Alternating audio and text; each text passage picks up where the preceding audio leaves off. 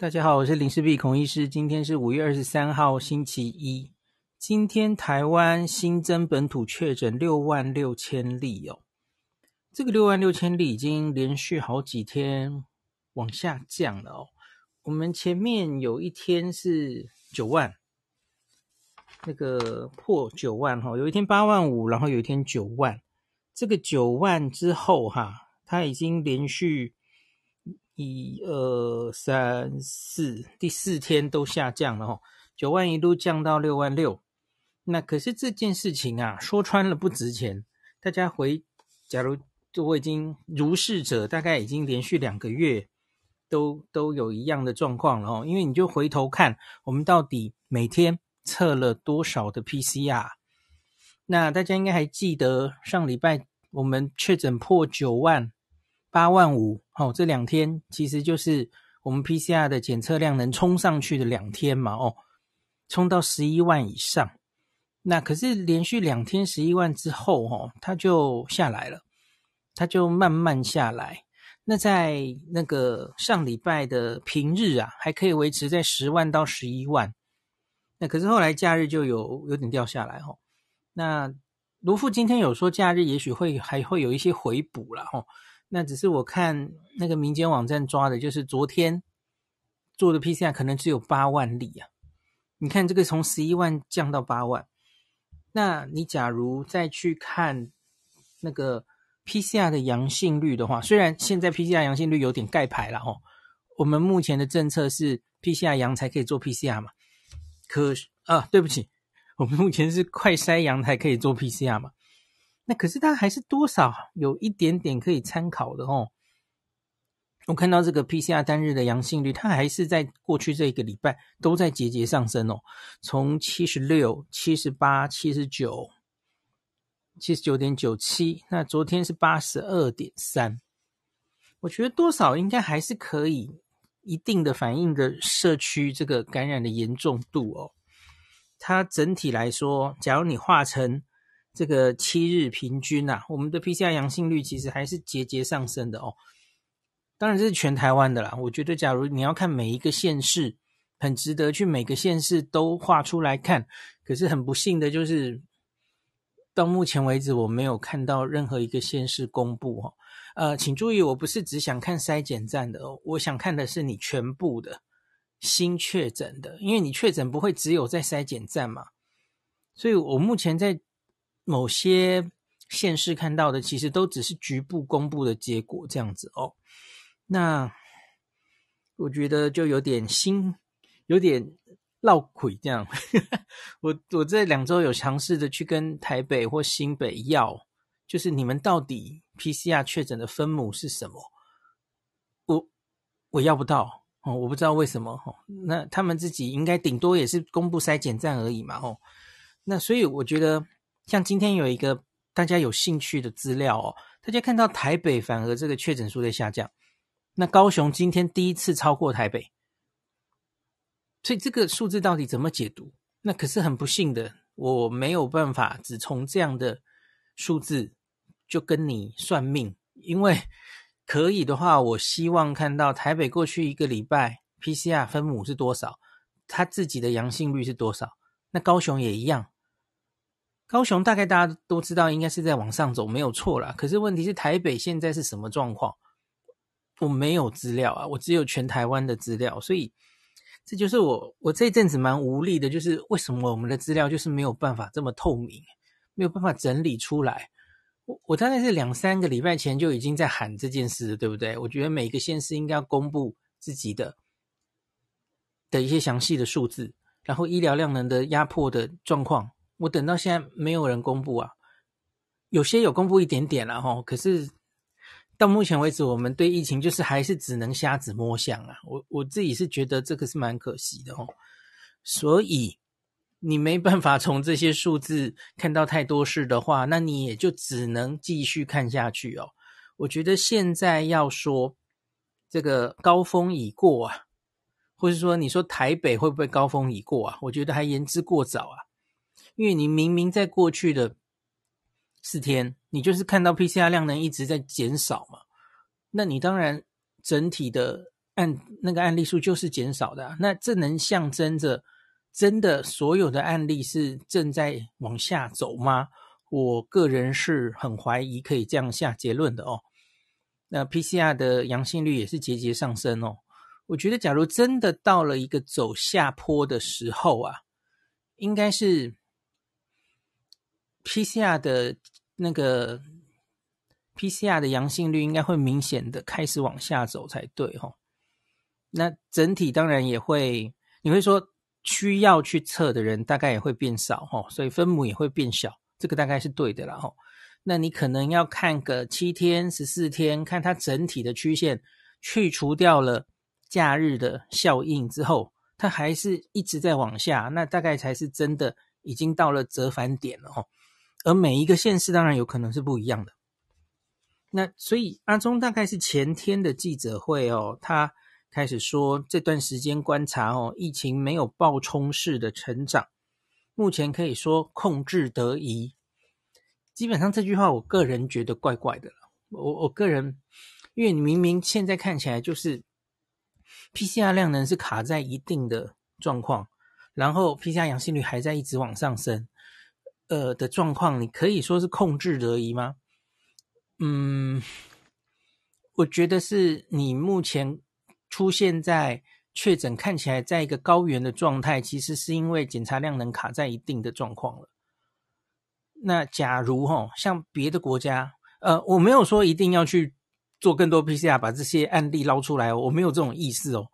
可是我只是说，你假如别的国家是做了更多的快筛的，用快筛就确诊的，或是你做更多 PCR 的国家，理论上它的数字可能是一飞冲天的，只是我们现在没有去侦测出来而已哦。我是这个意思哦。可是那样去侦测出来，在台湾现在的环境，我觉得反而是不好的哦。我不赞成哦。我不赞成开更多的 PCR 筛检站，所以我其实蛮乐见，应该是昨天还前天开始说的哦，就是这个礼拜内啊，快筛视同确诊的这件事会全面上路哦。目前还不是很确定，明天好像是要跟基层医师开会了哦，星期二。那我我是完全乐见其成，因为大家应该听 Podcast 就知道我已经讲很久了嘛哦，我觉得应该要类似我们。前几天那一集的新加坡，哈，多半的轻症无症状，你其实也不需要给药的人，就是新加坡的 Protocol Two，你其实不需要每个人都做 PCR，做 PCR 这个量能，哦，这个检验的量能，还有这个检查的人力，其实都可以在这个时候做更需要的运用哦。那不需要让这些为数很多的轻症无症状。快筛阳了还需要跑出来哈、哦，那互相污染、互相传染的风险，然后让他们舟车劳顿。他们其实快筛阳就直接视讯确定了哦，就直接开始他们的五天隔离啊。对不起，是台湾是七天隔离哦。我觉得这样对大家的影响也最小啊。那你请假的问题，新加坡有说过吗？哈、哦，那个李冠毅医师是说他们有政府说你这个快筛阳性。的结果拿去请假哦，公司不得拒绝，类似这样哦，所以这里其实好解决。那新加坡没有办法解决，没有办法给我们的意见的是保险之乱哦，保险之乱上礼拜谈谈很多了哦，我觉得总要有人出来解决哦。好，所以整体来说，我当然是完全赞成快筛阳就确诊的这件事哦。那希望可以是我们处理这次疫情的一个很好的转捩点哦。那接下来我们再看一些其他的话题哦。嗯、先说这个，我们到上礼拜五之前呢、啊，这案例实在是累积的很快哦。上礼拜五已经累积一百零四万例了哦。哦，你想想看，上上礼拜五是五十万，我光一个礼拜就增加了五十万，这真的是蛮惊人的哦。那上礼拜五的时候，那个数字中重度是。两千两百六十一名，然后四百三十一人死亡，那那个致死率大概是四点多吧，吼，占上四了。那今天我有最新的哦，今天又增增加了一点哦，今天变成万分之四点五了。那总共一百二十九万人确诊。那今天罗富说了一件蛮重要的事情哈，呃，今天的数字啊，这个中症两千一百七十三人，重症累计七百四十人。那这个七百四十人包括了有五百八十三人其实已经去世了哈，包括在重症里。那这一阵子我上关键时刻的时候，宝杰就常常在问我说，我们的重症死亡率为什么这么高？大家听得懂吗？就是被归在重症的人，一旦进入重症之后，你看现在是七百四十个人嘛，那现在里面有高达五百八十三个人是死亡的，诶，七百四十分之五百八十三，这好像太高了一点，对吧？我们知道重症的意义是什么？哈，临床上的定义是什么？重症的定义就是氧气有掉了，哈。需要氧气，其实就是很简单的重症的定义哈。中症的话，可能是看到肺炎，然后有肺炎的症状，可是氧气还没有掉。很简单的区分的话是这个样子哦。那所以这个有氧气低的还没有到插管哦。我们的定义是这样嘛？像是日本。有一些定义是他们要进加护病房插管才是重症哦。我们的重症定义其实是跟着 WHO 的哦。所以，假如只是氧气掉的这些人呐、啊，致死率会这么高吗？这个其实真的有点太高了嘛哦。这个这乘起来大概已经八成了哦。那今天罗富解释了这件事哦，他说其实这是我们通报上面一个盲点，因为目前他们是。我们这是法定传染病通报嘛，在他通报的那一刻哦，那就是决定了那一个通报时机时，这个病人是轻症无症状还是中症或重症。那可是，假如这个病人后来他转了，他从轻症无症状转到中症的时候，还有从中症再转重症的时候。其实目前的法定传染病系统是没有需要他们上来更新的，目前大家也没有这种力气呀、啊。那所以，那他们目前是指挥中心是怎么抓这些中重症的人哦？他们是抓用药，因为到了中症以上啊，就通常会给予 IV，就打针的瑞德西韦的用药。所以他们反而是用使用瑞德西韦的人数，然后来回头推，好，这个中症人是多少哦？好，可是这就有一个问题了哈，通常就是在中症的时候使用瑞德西韦哈，看到肺炎了嘛，就用吧。好，那所以这里是两千一百七十三个人目前了哈。那可是假如有些人后来又需要氧气了，后来去插管去了哈，他变成重症了，这个。他还在用瑞瑞德西韦嘛？他是不需要再通报的，所以这是为什么罗富说，目前我们显示出来的这个重症的数字应该是低估的，是严重低估的哦。那有一些应该已经是中症转重症了，可是我们没有办法第一时间抓出来哦。那这件事情也有在另外一件事，其实也很重要，就是最近有人开始在。关心就是我们的长照机构到底已经多少住民感染了哦？那罗富也有讲嘛，好像已经几百家，然后工作人员多少人，然后长照的住民已经我记得是四万人，是不是就确诊了哦？那死亡大概是，呃，上次报的数字是大概百分。之一的致死率了哈，现在也许更高了哈，应该魔术接下来会常常更新了哈，大家再专关注一下这个数字。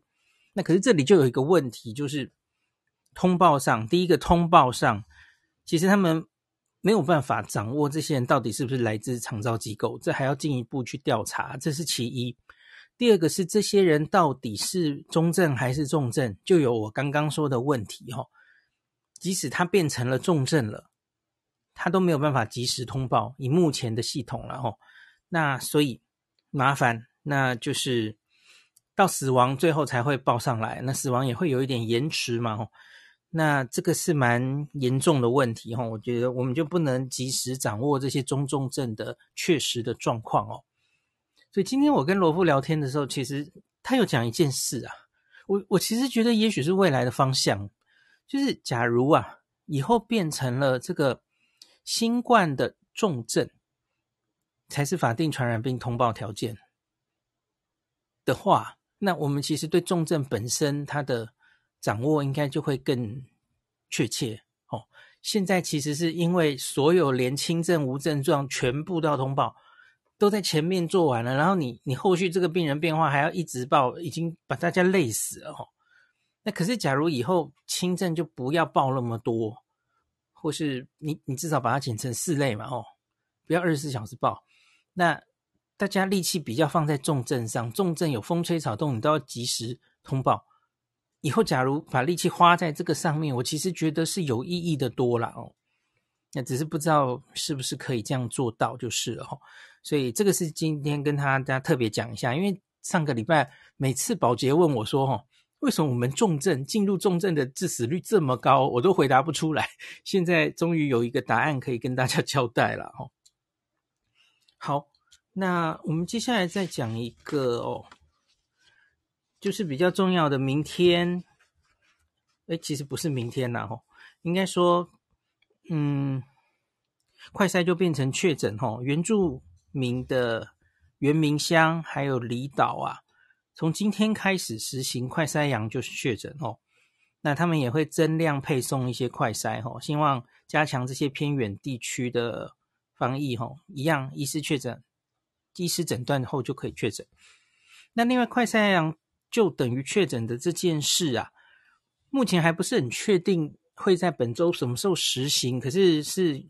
有风声说本周内是一定会实施啊！哦，老实说，我个人其实有点意外，诶，为什么会推得这么快哦？前面其实中央才一直蛮抗拒的哦。那这件事情我们大概已经讲了有没有一个月了哈？那可是，嗯，看起来是要做了哈，而而这个做还做的蛮快的哈。大家记不记得之前还是三种身份就居隔？居检，然后自主防疫的这三种人，啊、可以快筛阳就是确诊。那后来六十五岁以上，快筛阳就确诊，而且可以给药哦。这几个政策其实都噼里啪啦一下就推过来了。那现在又变成要开放到全体了哦。那只是开放到全体，它到底要怎么做？呃，它是还是跟原来一样，都是比较依赖用视讯来确诊吗？还是他会用现场看诊的形式，就是以这个开业医会变成是很重要的这个快筛阳就确诊，然后给药的一个很重要的中介的。我我我目前没有看到非常确定的答案吼，就是目前这个看起来，呃，我们实施线上这个。快筛判断阳，让医师帮你判断的这件事，好像蛮多医师看有点抱怨，而且看得不太快嘛。哦，那可是假如你现在就要扩及到全部的人都可以适用啊，这是不是会有点问题啊？那我来看一下中央社的新闻，应该比较准哦。他这里有一篇写说，卫福部说本周会宣布全民适用快筛阳及确诊，然后他写诊所医师办药缴。我们来看一下他要怎么做哦。外界关注快筛阳视同确诊措施何时上路？那石崇良是卫福部次长，然后他在立法院受访说，因为不需要 PCR 的关系，为了民众方便性，将朝向基层医师与诊所扮演更重要的角色。这周一定会宣布，但相关流程要和医界沟通，所以听说是星期二要跟医界沟通了哈。那阿中是二十二日宣布的啦，哦，就是昨天的记者会说，最快未来一周会开放全民适用家用快筛，就检测阳性就可以经医师诊断后确诊，而且只要对象符合口服抗病毒药的适应症，都可以由医师直接开立药物。啊，我觉得这就是一步到位了。我们其实一直大概一个月前就希望是这样的，哦，一步到位了，哈。那可是这中间到底有没有？一些是执行上的困难，哦，那媒体就询问这个快筛阳视同确诊何时上路，还有什么行政流程的问题要解决哦？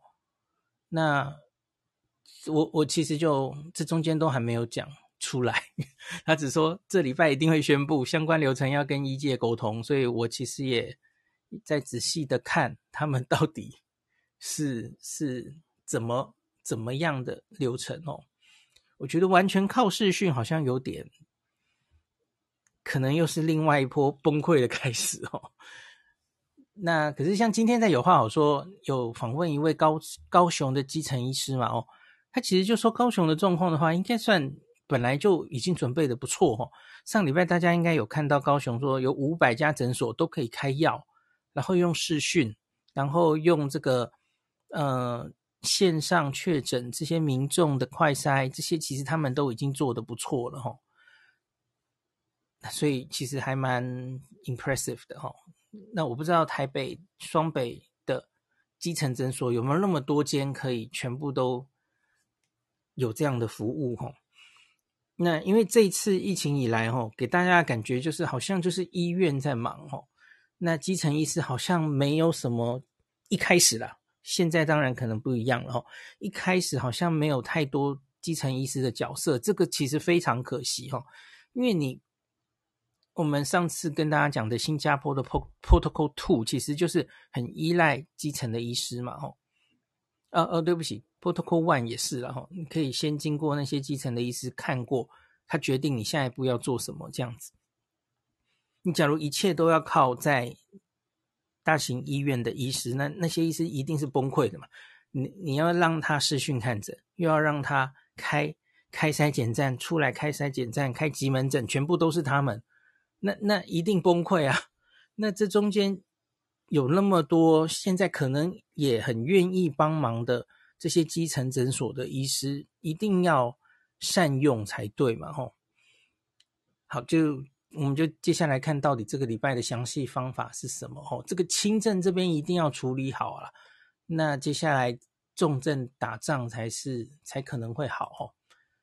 那重症打仗的话，我这里今天这一集想讲最后一个哦，这个是今天的《中国时报》跟《联合报》几乎头条都在讲同一件事哦，就是在讲我们的死亡的速度的事情。来，这里写哈，我念联合报啊，他写三成快速死亡，一成死后确诊，专家指防疫医疗三大问题。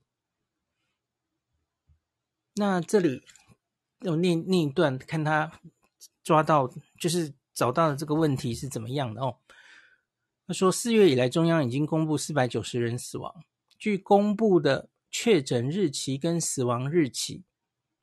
来看，大概有两成死者是在确诊的五天内死亡，约四成死者确诊后快速死亡，或是根本来不及确诊，包括了确诊当天死亡有十九 percent，确诊隔天死亡十四 percent，死后确诊也有九 percent。那快速死亡跟死后确诊的个案有七十七 percent 是五月五号之后确诊跟死亡，特别集中于最近的两周。陆续开放长照机构密切接触者、六十五岁以上快速阳快筛阳性可比照确诊的阶段。那为何来不及医疗就死亡的比例这么高呢？专家分析，延迟诊断、没有给药、医疗量能不足都是可能的原因，显示防疫体系和医疗体系可能都出了问题。那现在必须尽力达成及早诊断、及早给药，才有可能压低致死率。重点包括让快筛阳性确诊成为通则，积极以 PCR 排除伪阳性。好，这里我跳出来讲一下哈，这里有部分同意，部分不同意。那个第一个，我们其实现在蛮强调，我我先讲最后一句话，这个我同意哈。就是我们现在很强调说要快筛阳性才能来做 PCR，可是快筛阴性怎么办？快筛是有一定程度的伪阴性的哦，所以假如有一个高风险、重症高风险因子的老人家，他症状也很明显哦，喉咙痛等等的，或是有接触人，哎，可是他自己做快筛就都阴性，难道你就一直不让他做 PCR 吗？这是不对的嘛！哦，这个老人家他应该要赶快来做 PCR，不管他有没有做快筛，他都应该做哦。所以我觉得应该要分状况啦。假如是我已经很一直跟大家讲了嘛，没风险跟有风险处理状况要完全不一样。没风险，你反正阴性就阴性啊，你就当自己是。就就这样嘛，哦，那个其实不是这么重要，可是有风险的不能这样处理啊。为阴性要考虑，哦，那个呃抗原快筛没有这么准确的，它有伪阳伪阴，对吧？可是伪阴的时候一样，你是延迟它的诊断哦，这种人不能等。好，要积极以 PCR 排除伪阴性，所以这点这点我是完全赞成的。那前面那句快筛阳性确诊成为通则，这个已经现在我们往这条道路走了，这个没有意见哦。那可是前面描述的这么多哈，就是我们这个确诊日期跟死亡日期的关系。那为什么这么多人好像是还有死后确诊的啦，然后确诊后当天隔天就死亡的哈？我觉得只看这个资料哈，要非常小心的判读，然后。应该要有更多资料来分析，而且我觉得应该要快一点，我们才能找到问题哦。因为这怎么讲？呃，大家应该假如听我跟叶医师的访问，还有我们这一个冬天在讲英国的疫情的时候，你一定听过我讲，然后叶医师跟大家分享，是因为这个奥密克戎传染力实在太强了，所以因此。我们常常住院的人就会，大家现在都是要先验过 PCR，你才能住院嘛。来急诊怎么样？不管是什么症状，你就先验 PCR。结果就发现一堆人 PCR 都验得出来，他的呼吸道能验得出 Omicron。可是这不代表他现在来到急诊、来到医院的症状是因为 Omicron，这是两件事啊。所以就是他是 admission 住院 with Omicron 或是。Due to Omicron，这是不一样的事情哦。那这个是住院。那假如我们现在讨论的是死亡，这些人呼吸道验得到 Omicron，他真的就一定是 Omicron 致死的吗？不一定哦。因为现在是社区大流行的时候，你只要在这几周内之前呐、你有感染过，诶，忠实听众应该知道你大概可以有多久。你 PCR 都可能测出来吧？听过阴阳人吧？大概可以留十周，你都验得到哦，都不奇怪嘛，吼。那所以台湾的目前的死亡通报，吼，其实是从宽认定。你确诊，然后只要在六十天内发生的死亡，其实应该都会被归到新冠的死亡里。我们是比较从宽认定的，吼。有些国家不是这样嘛，吼。那所以英国这次就有去仔细的看这些人的死因到底是不是因为奥密克戎致死的哦。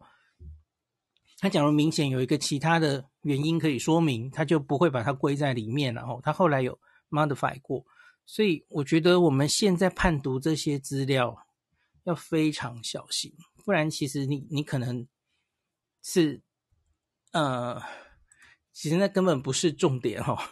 就是去年的时候，去年五月的时候，Alpha 的时候，其实也有类似的状况。那个时候，通常我们会归因于这个会不会是隐形缺氧，对吧？大家应该记得吧？